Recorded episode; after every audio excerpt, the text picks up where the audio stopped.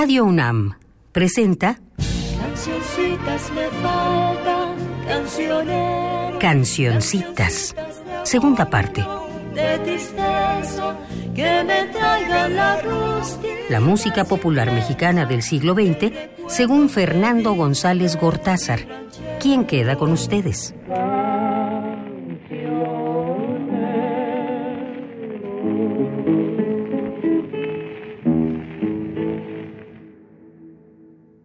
Hemos llegado a la terminación del año 1922 que dejamos inconcluso en el programa anterior.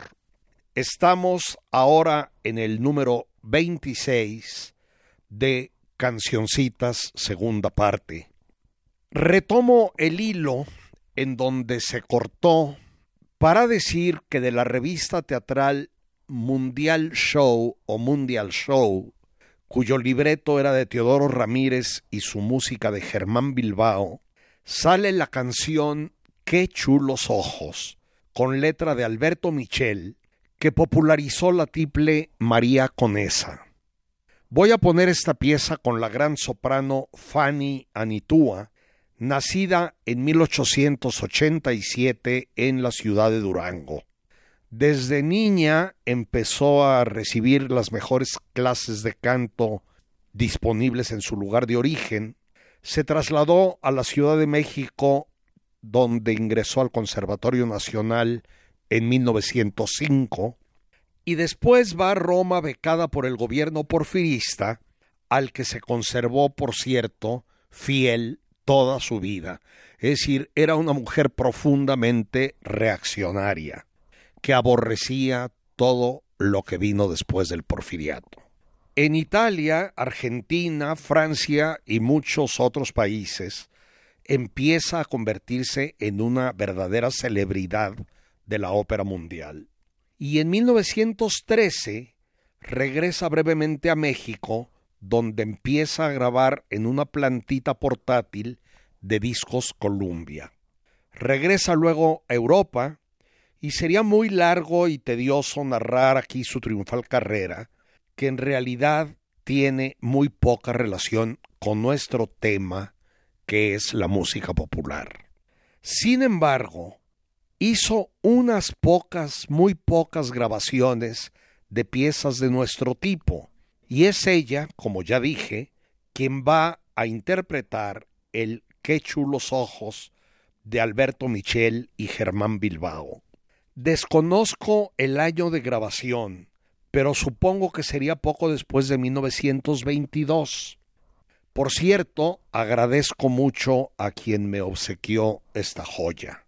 Comento para terminar que hay otra canción de idéntico nombre, Qué chulos ojos, a veces mencionada solamente como Chulos ojos, que es de autor anónimo y que cantó Guti Cárdenas y oiremos, espero, en su momento.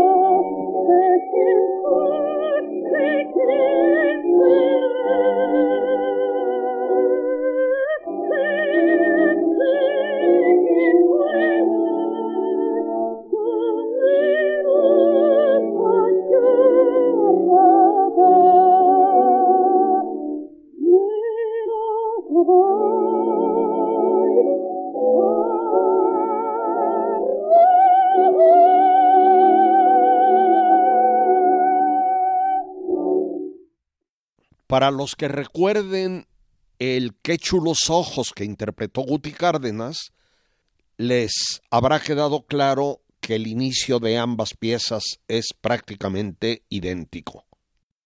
Se dice que en este año 1922, a consecuencia de un grave conflicto iniciado por actores, tramoyistas, electricistas y demás auxiliares contra los empresarios, el cual interrumpió totalmente el espectáculo teatral en la Ciudad de México, algunos músicos y cantantes empezaron a trabajar en cines y los de menor importancia idearon las humildes carpas, primero ambulantes, luego fijas, que emulaban los antiguos tablados, que esencialmente eran lo mismo, jacalones de lona de planta rectangular, banquitas, un pequeño escenario, todo de madera.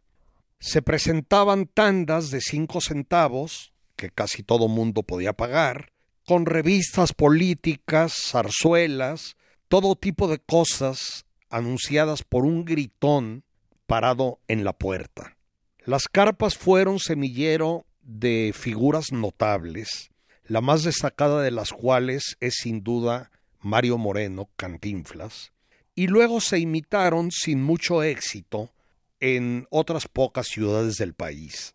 Aunque grabadas seis años después, en 1928, les voy a presentar un ejemplo de lo que se oía en las carpas. Esto que voy a poner se llama La risa y contiene todos los ingredientes necesarios. Diálogo, humor, un toque picaresco y un carácter absolutamente popular es algo que no puede calificarse y como intérpretes hay un cantante y un guitarrista, uno llamado Fregoli Vargas o Fregoli tal vez, y otro que después fue muy conocido, Guillermo Posadas. El primero cantaba y el segundo tocaba la guitarra. Oigamos pues esta muy inusual La risa compadrito don cánteme la risa. Ay, comadrita, estoy muy enfermo ahora. No puedo cantar y la risa usted sabe que me cansa mucho. No le hace, hágame el favor. Bueno, pues por complacer a usted, ahí va. Acompáñeme, maestro Posadita.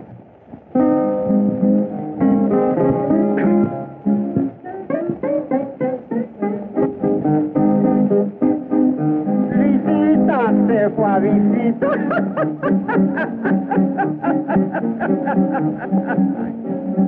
y le dieron chocolate.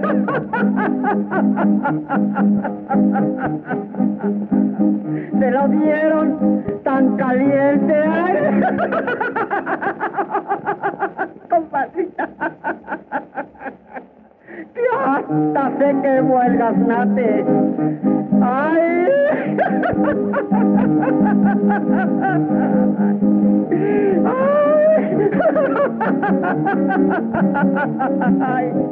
Se lo dieron tan caliente, ay,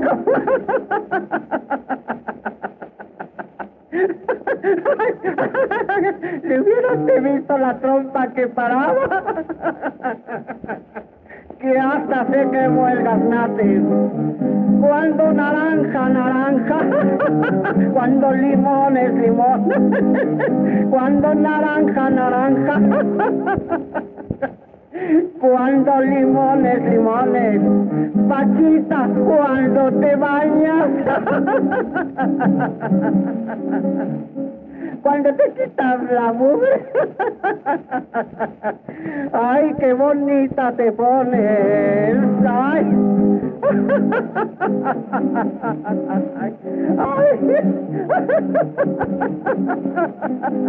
Ay. niña, cuando te bañas. Ay, qué tachita, por Dios. Ay, qué bonita te pones yo estaba re enamorado de una preciosa criatura. ya el otro día de casados y que era pura pintura y, y ay, ay, ay, ay,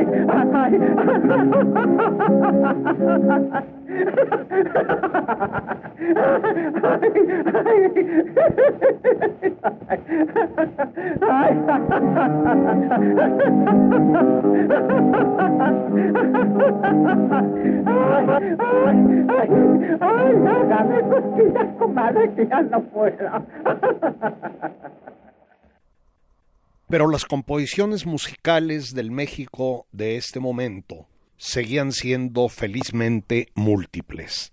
Y la Revolución mexicana era un hecho muy cercano y determinante, al igual que su reflejo musical. Voy a poner La Soldadera de Belisario de Jesús García, una vez más, la milésima, con el dueto de Briseño y Áñez. Fue grabada en este mismo 1922.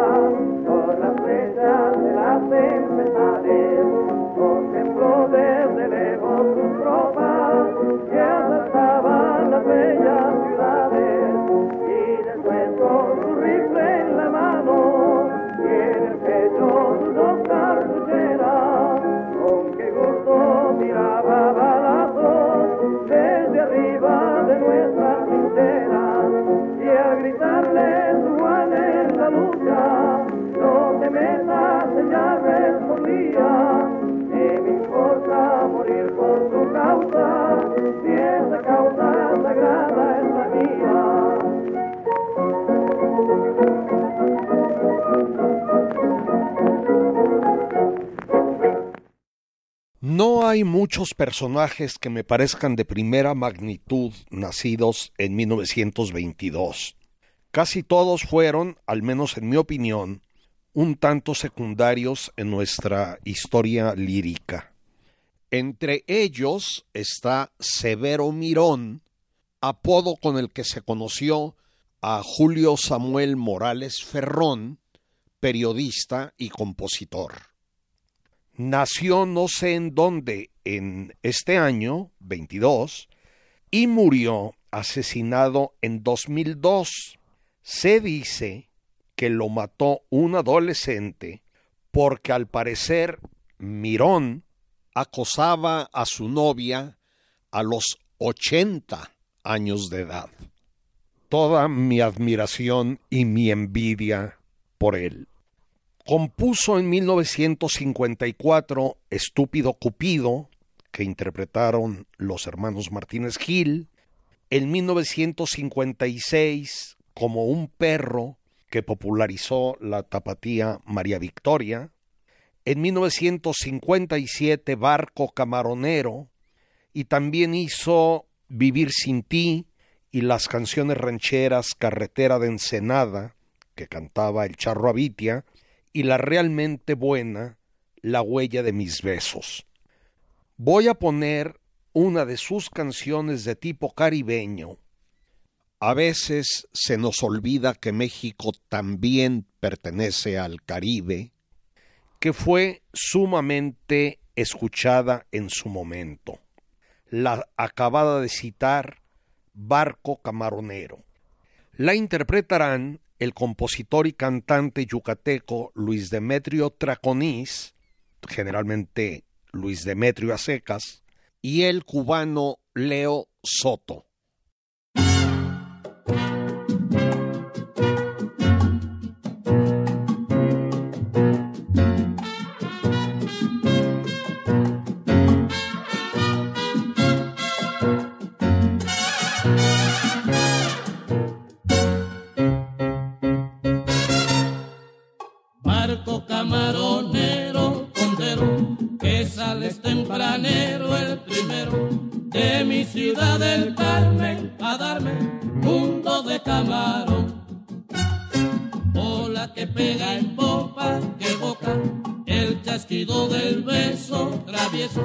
En tarde campechana, mañana yo me voy a robar. Yo voy a pescar millones, sacaré del mar camarones yendo redes a estribor. Pongo amarras en la roca y pido a Dios con fervor. Langostino y camarón.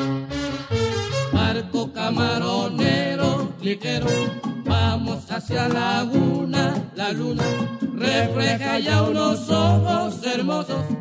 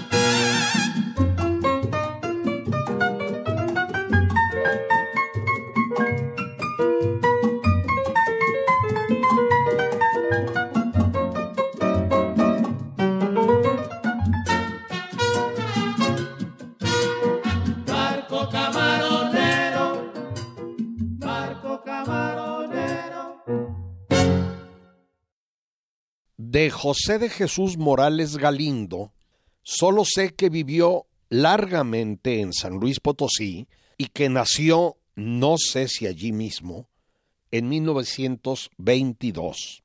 Se inició profesionalmente en 1938 con Sin tu amor, canción que le grabó Toña la Negra.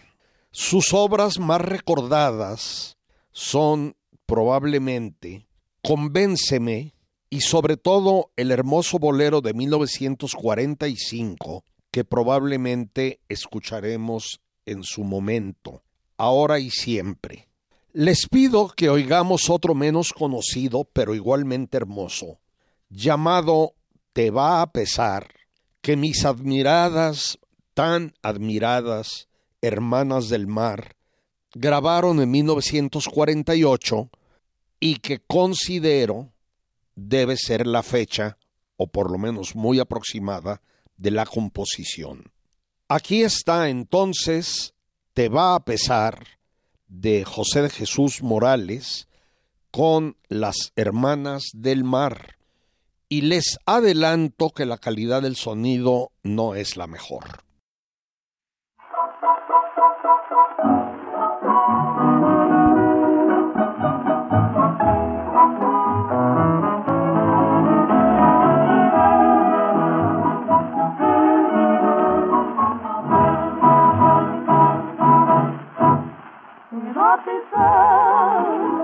Que has hecho con mis ilusiones. Te va a pesar que vivir hace una desventura. Te va a pesar el haberme destrozado el alma. Si sabías que en mi vida no existía ni otra cosa el amor hacia ti. No te guardo rencor por el mal que me hiciste, el amor que yo siento me obliga a perdonar, pero te va a pesar el haberme destrozado el alma sabías que en mi vida no existía ni otra cosa que el amor hacia ti.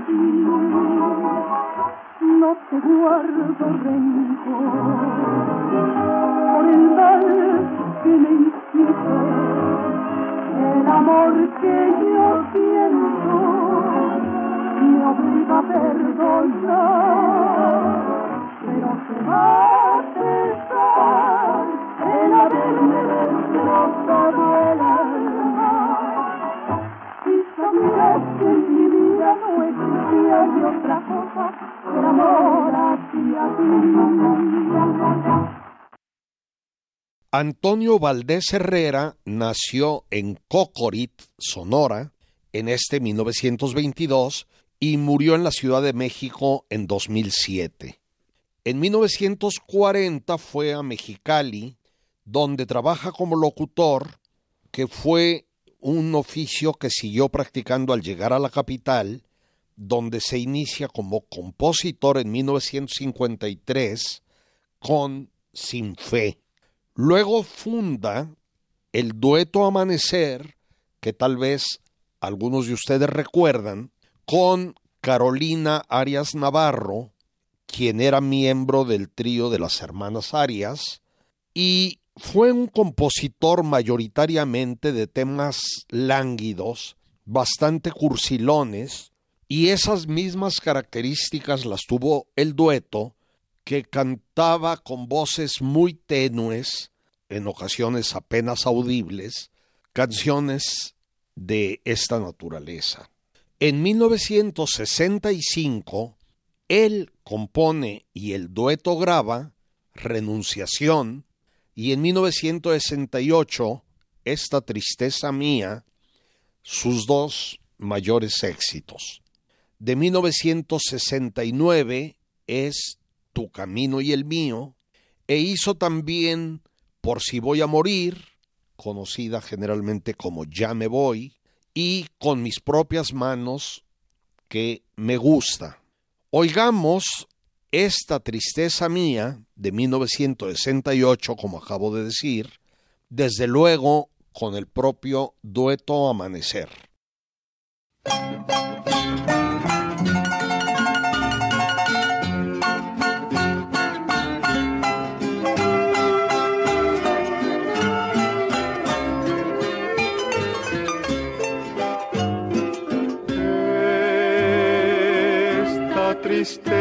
Tristeza mía.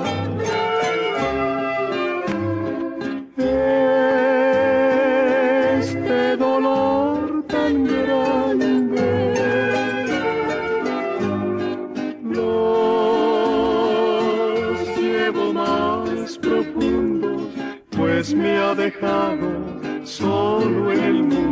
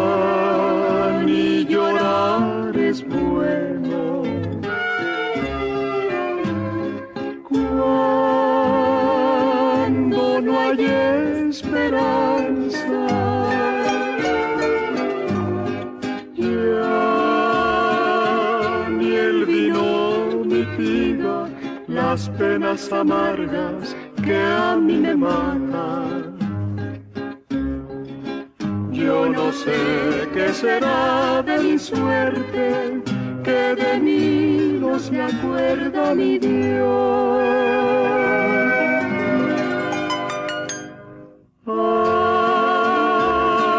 Ay, pobres de mis ojos, como han llorado por su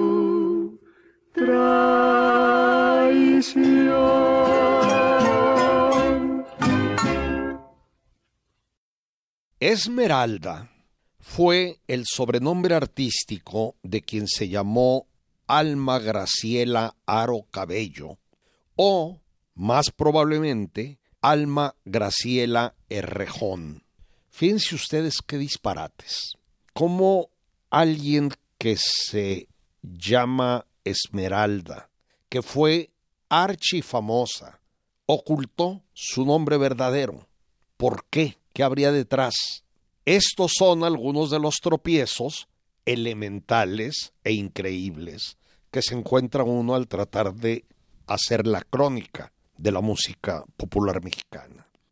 El caso es que, como se haya llamado, Esmeralda nació en Morelia en 1914 o más probablemente en este 1922. De nuevo, ocho años de diferencia, según la versión que se consulte, y murió en la Ciudad de México en 1992. Conozco muy poco sobre su vida. Se inició en Radio Continental en 1942 y empezó a grabar en 45. La llamaban la versátil.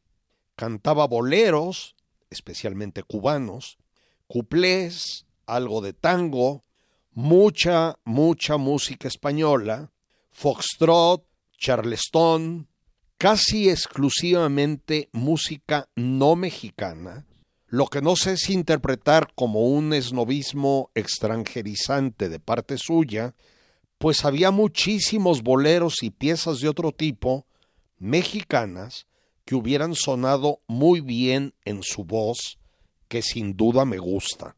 Hizo también algo de cine.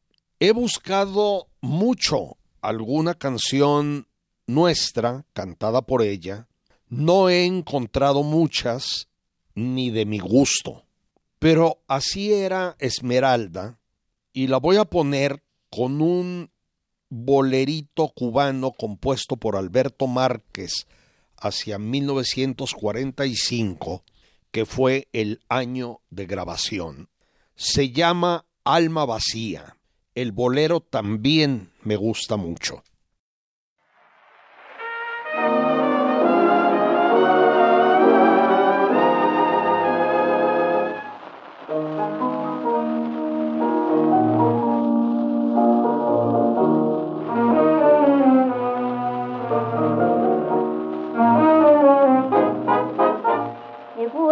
La vida serena, la angustia y la pena me hicieron sentir que es más dulce mi vida vacía que entre la falsía sentirse vivir. Que es más dulce mi vida vacía que entre la falsía sentirse vivir. Gemela la mía voló por el mundo tras la fantasía y gozando distintos placeres, feliz te reía. Pero siempre en la risa de amor quien último ríe, se ríe mejor. Y yo guardo en mi alma vacía la última risa que será la mía. Y yo guardo en mi alma vacía la última risa que será la mía.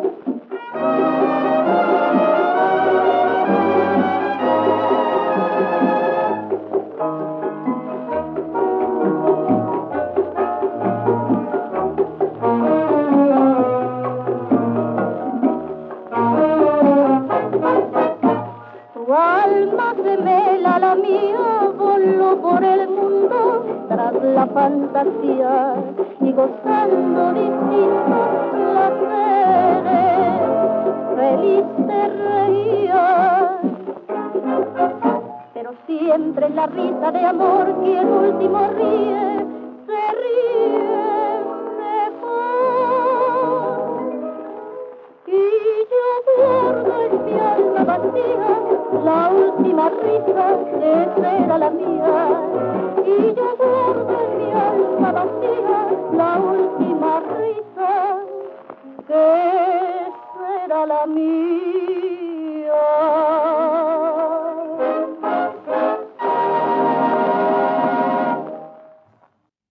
Quizá el personaje más importante nacido en 1922, aunque también se menciona 23, fue José Ángel Espinosa Aragón, Ferrusquilla, sinaloense nacido en Choix y que murió en Mazatlán en 2015.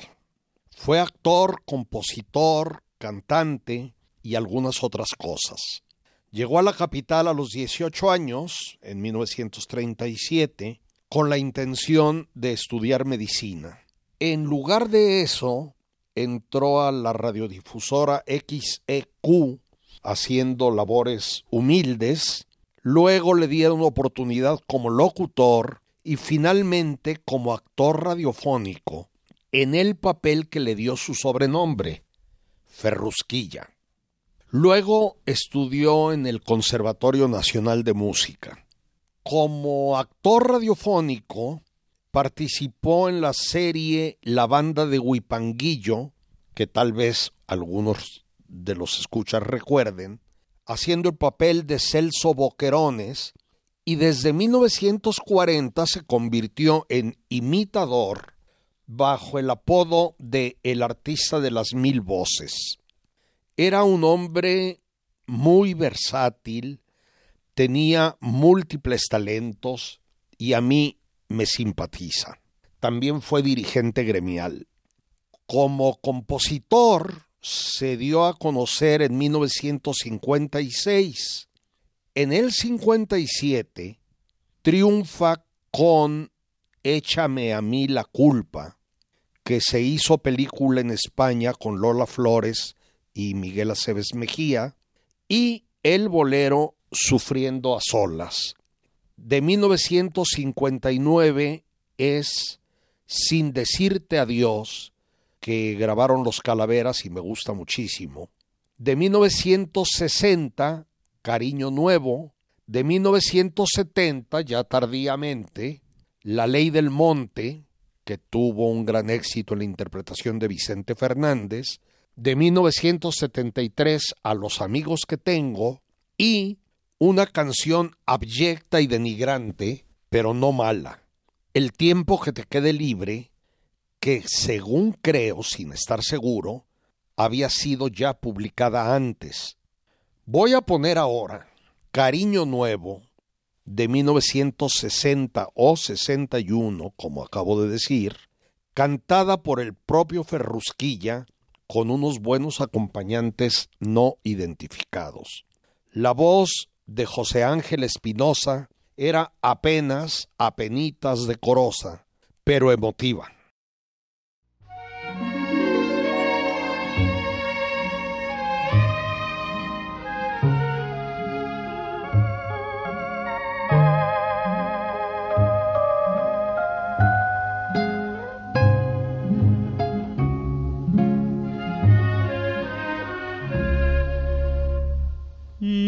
Igual que en tierra suelta la humedad penetra.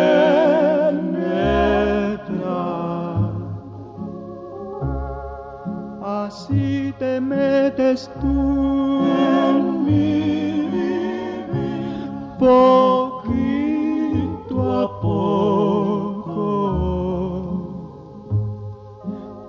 Podríamos decir que apenas te conozco y ya te llevo en mí como algo de mi todo. Ya me haces falta tú como el azul al cielo. Estoy unido a ti como el calor al fuego.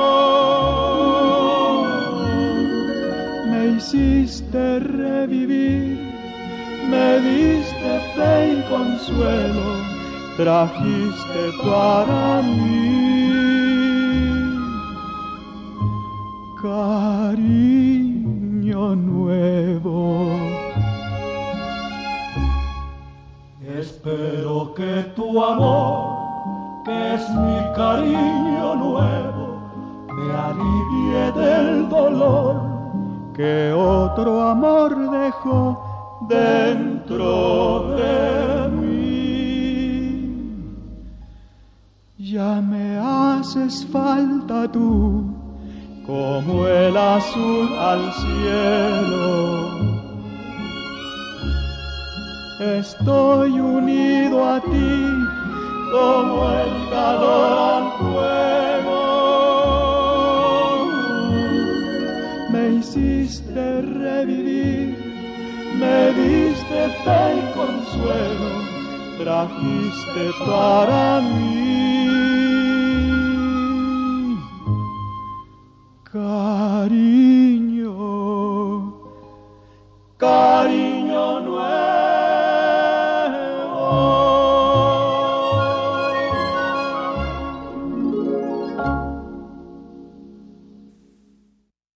Para terminar, voy a poner un par de lo que podría denominarse corridos fantásticos.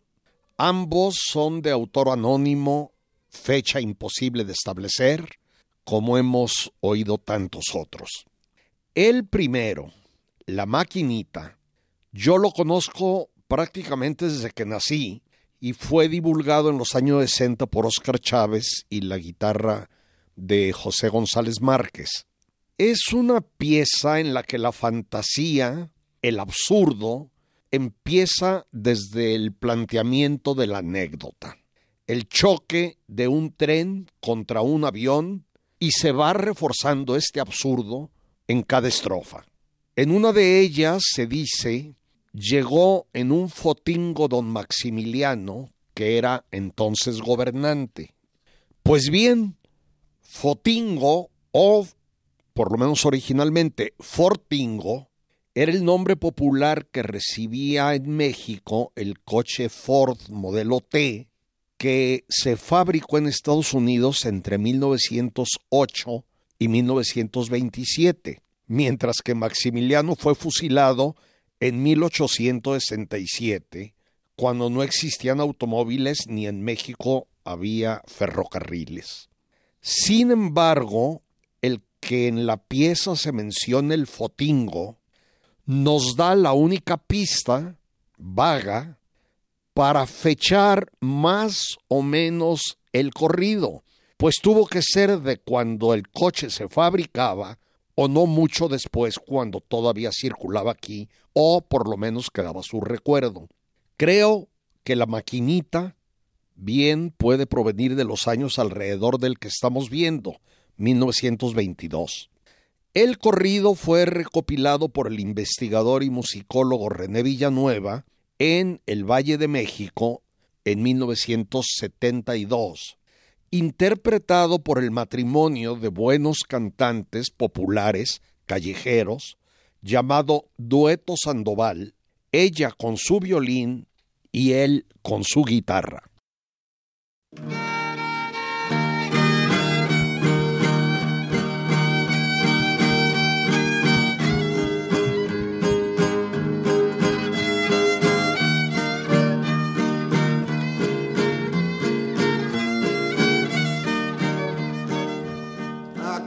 Hemos venido porque hemos llegado, los dos por distintos lados.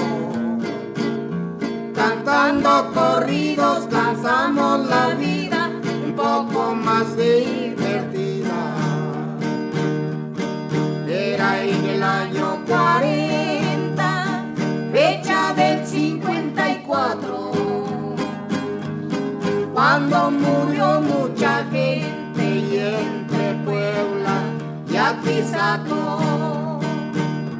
El tren que corría sobre la ancha vía de pronto se fue estrellar contra un aeroplano que estaba en un llano volando y sin descansar. El buen maquinista allí quedó muerto mirando para el aviador que ya sin cabeza buscaba el sombrero para defenderse del sol. El buen jogonero también quedó muerto, tirado en la carbonera. El pobre bien tuerto, sin patas ni manos, atizaba la caldera. Entre los muertos andaban los opilotes volando y la máquina seguía pita pita y caminando.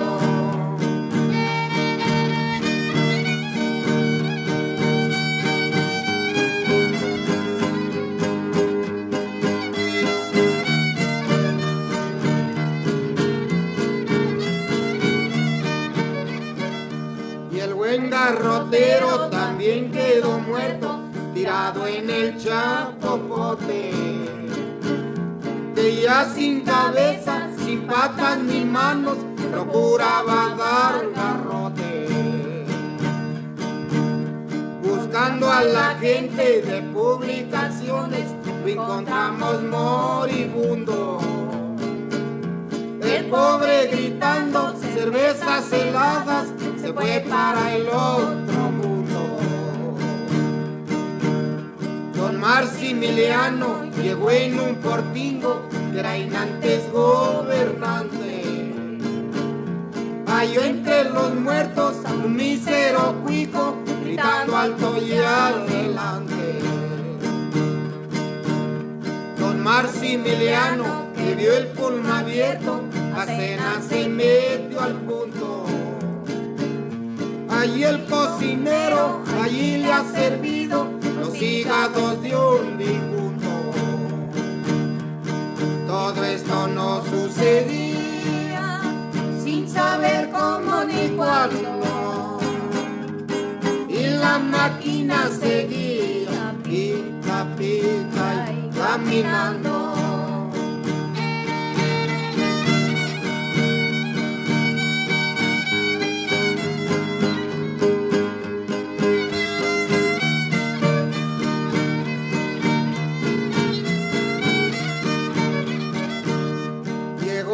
Cruz Verde, llegó la Cruz Roja a levantar los heridos.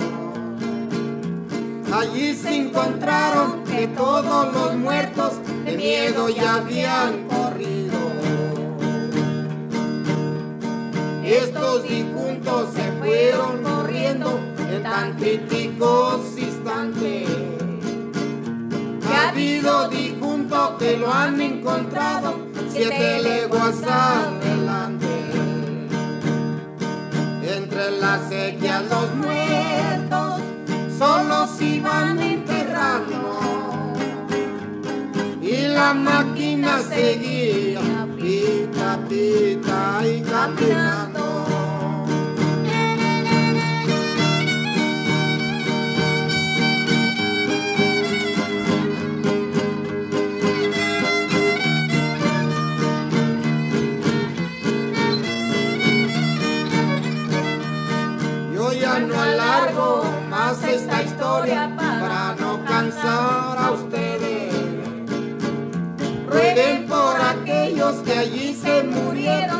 Hombres, niños y mujeres.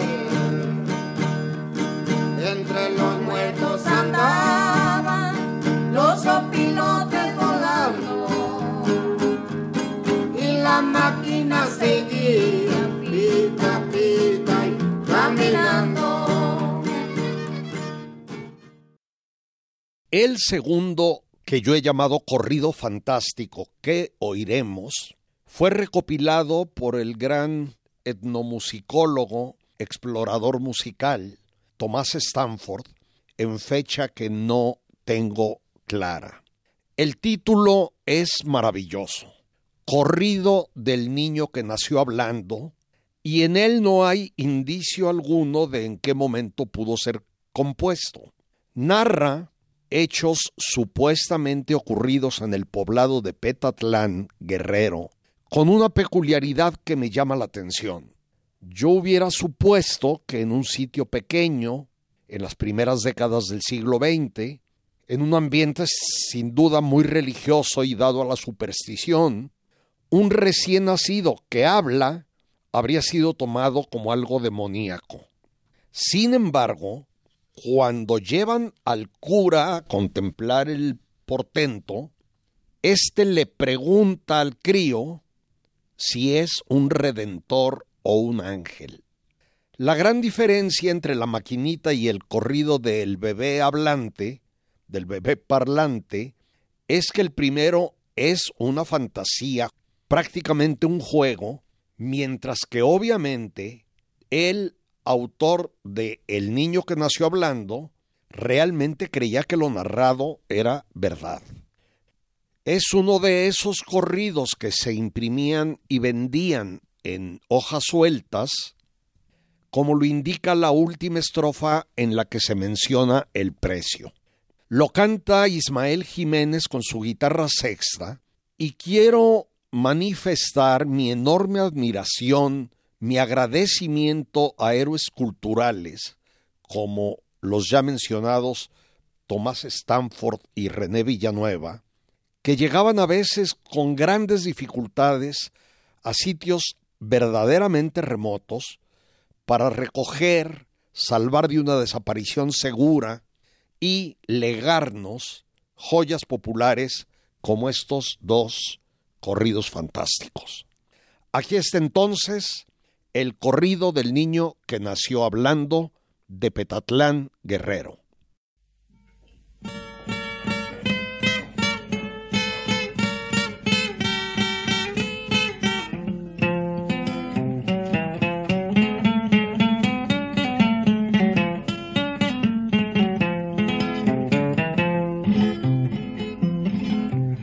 Voy a cantar un corrido con mucho gusto y esmero.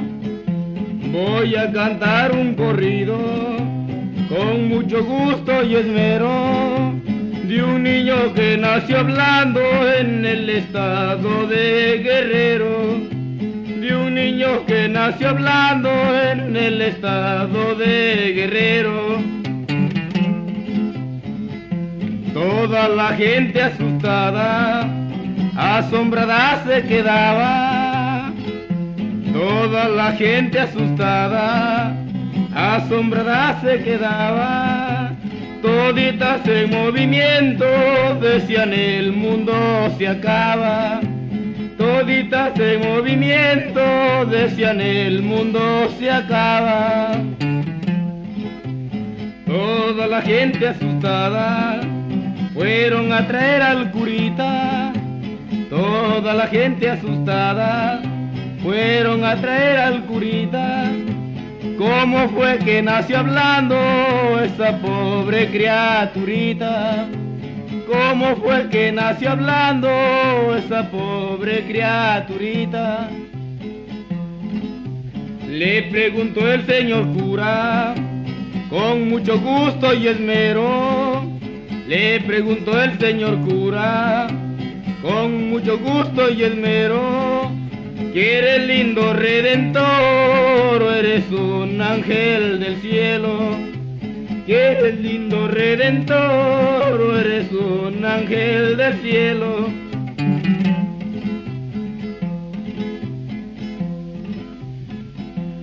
Contesta la criaturita, hablándole muy profundo.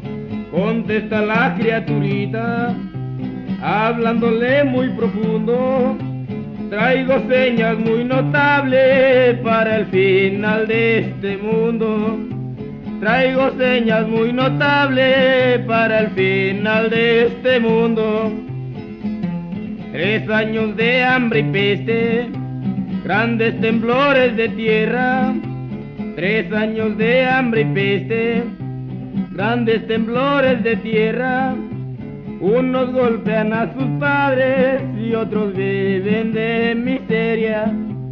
Unos golpean a sus padres y otros viven de miseria. Oh Virgen Guadalupana, te coronemos de flores. Oh Virgen Guadalupana, te coronemos de flores para que nos libre Dios de esos terribles temblores, para que nos libre Dios de esos terribles temblores.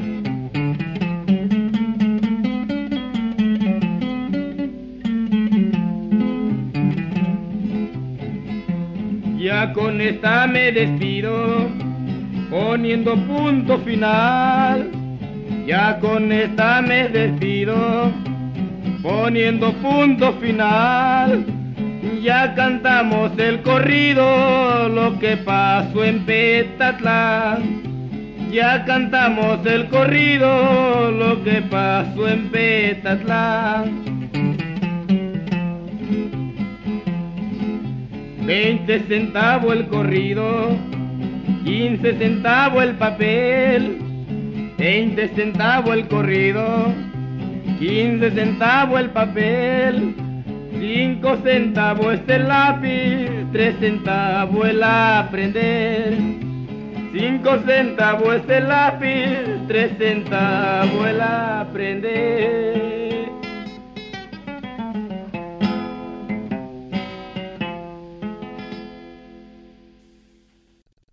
Creo que en la exploración musical que se ha hecho en México desde la segunda mitad del siglo XX o incluso antes, ha habido tres regiones que han mostrado enormes sorpresas.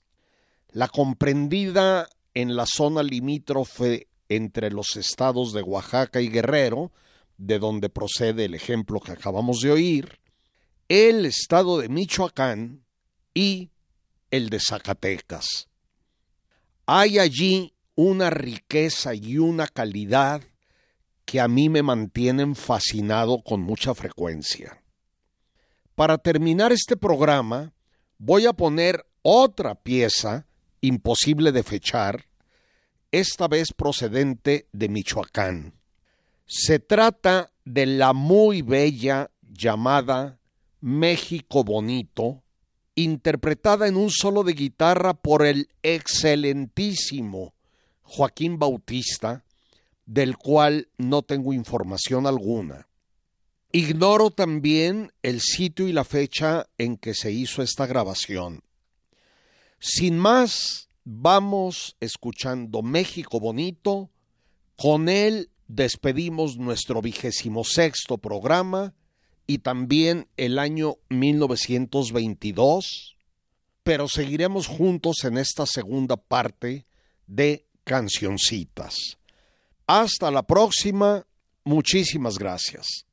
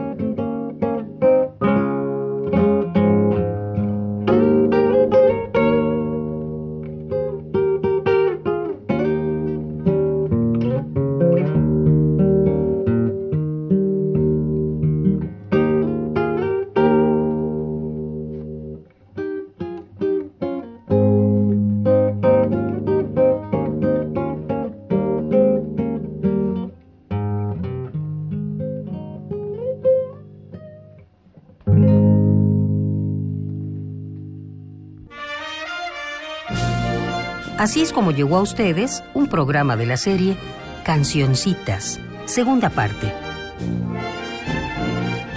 Selección musical y conducción de Fernando González Gortázar. Realización y montaje Omar Tercero. Cancioncitas fue una producción de Radio UNAM.